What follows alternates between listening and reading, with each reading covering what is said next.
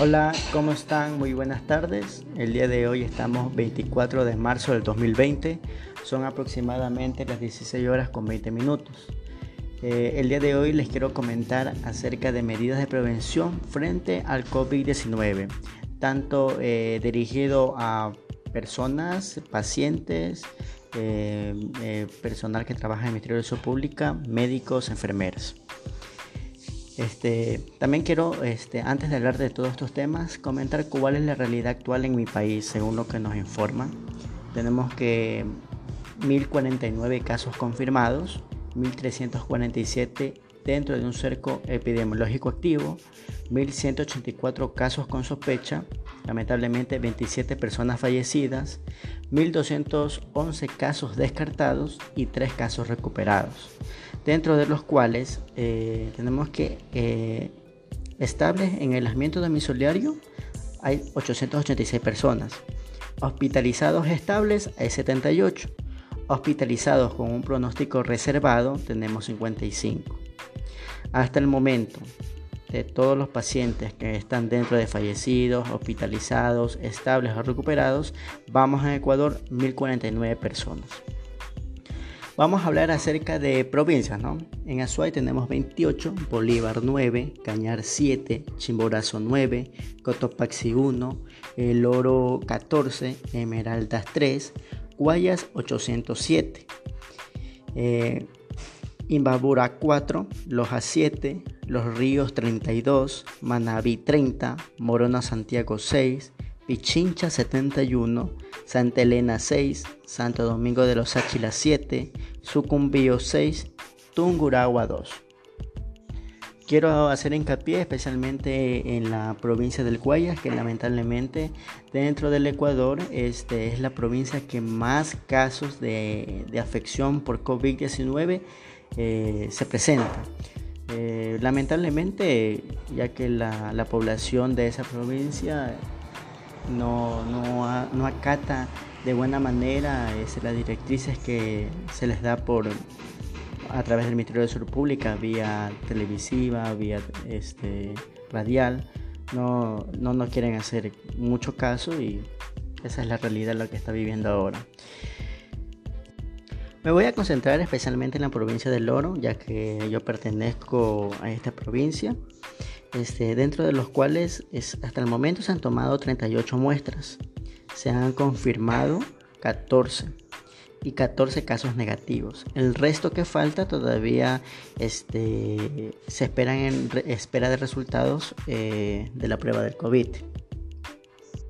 Tenemos que tener en cuenta que los valores que el día de hoy estoy informando, este, lamentablemente el día de mañana van a ser otros y en mayor proporción. Dicho todo esto, como servidor público de la salud que atiende emergencias y estoy riesgos epidemiológicos y según las guías recomendadas dentro de la OMS y OPS, indican algunos consejos generales, dentro de los cuales se comenta que el uso de mascarilla clínica es una medida profiláctica para limitar la propagación de muchas enfermedades respiratorias, entre ellas incluido el nuevo COVID-19. Sin embargo, una mascarilla por sí sola no va a proporcionar la suficiente protección, la cual se debe combinar con una higiene de las manos y otras medidas de prevención y control de las infecciones, las cuales son este, no tocarse la cara, especialmente ojos, nariz, boca. Dentro de estas guías también tenemos recomendaciones dirigidas a los entornos comunitarios, o sea, dirigido a la comunidad, a la población en general, en la cual se la separa en dos grandes grupos las personas que no presentan síntomas y las personas que sí presentan síntomas. Dentro del primer grupo, las recomendaciones son evitar aglomeraciones y no permanecer con frecuencia en espacios cerrados este, con mucha afluencia de personas. Eh, el otro punto es mantener o mantenerse al menos un metro de distancia de cualquier persona con síntomas respiratorios de, infección por COVID-19, dentro de los cuales tenemos que van a ser eh, síntomas como un tos, estornudo, eh, rinorrea, entre otros.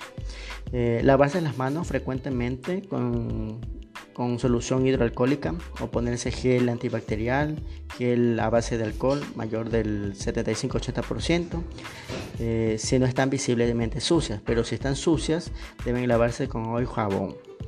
Eh, asimismo, al, toser o estornudar, cubrirse la boca y la nariz con el codo flexionado o con un pañuelo de papel, el cual debe ser desechado y lavarse las manos inmediatamente.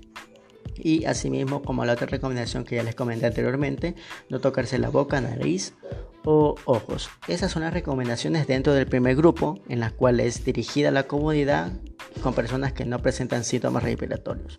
El otro grupo, las recomendaciones cero, serán.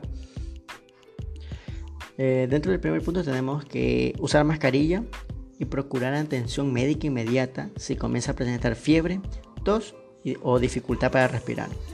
Colocarse la mascarilla minuciosamente para que cubra la boca y la nariz y anudarla firmemente para que no haya espacios de separación con la cara.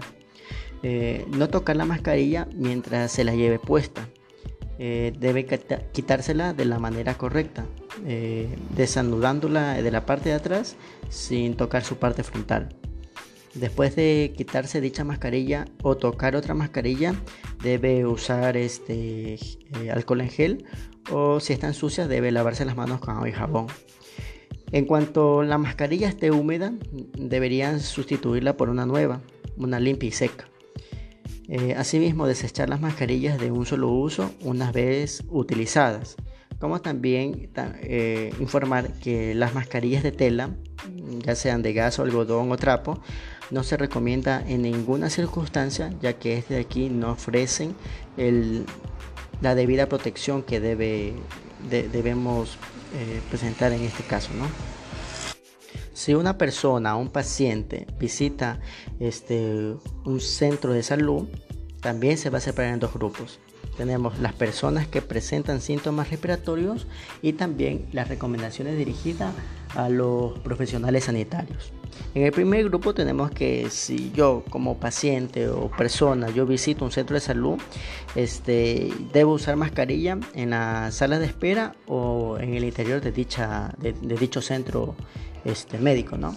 Eh, también usar mascarillas en los lugares donde se agrupan los casos sospechosos o confirmados dentro del centro de salud.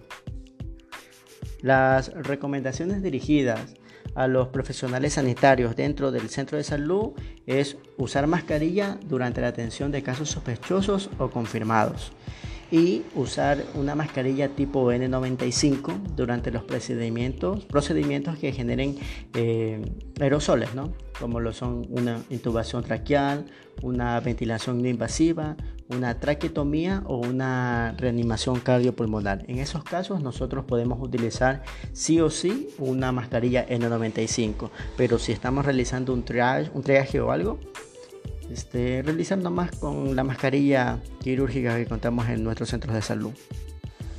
Como personal de salud, se recomienda que según el nivel de atención se utilicen las medidas de protección. Según la guía, si estamos realizando triaje, solamente debemos tener una higiene de manos y mascarilla médica. Si es que somos un personal eh, de laboratorio y debemos tomar una muestra para el diagnóstico, eh, debe haber higiene de manos, batas de protección, utilización de mascarilla N95, gafas y guantes. Si es que estoy frente a un caso sospechoso o confirmado que, requiere lo que es la atención en un centro de salud, pero eh, no hay necesidad de realizar un procedimiento generador de aerosol, nosotros debemos realizar una higiene de manos, utilizar bata, una mascarilla médica es suficiente, gafas y guantes.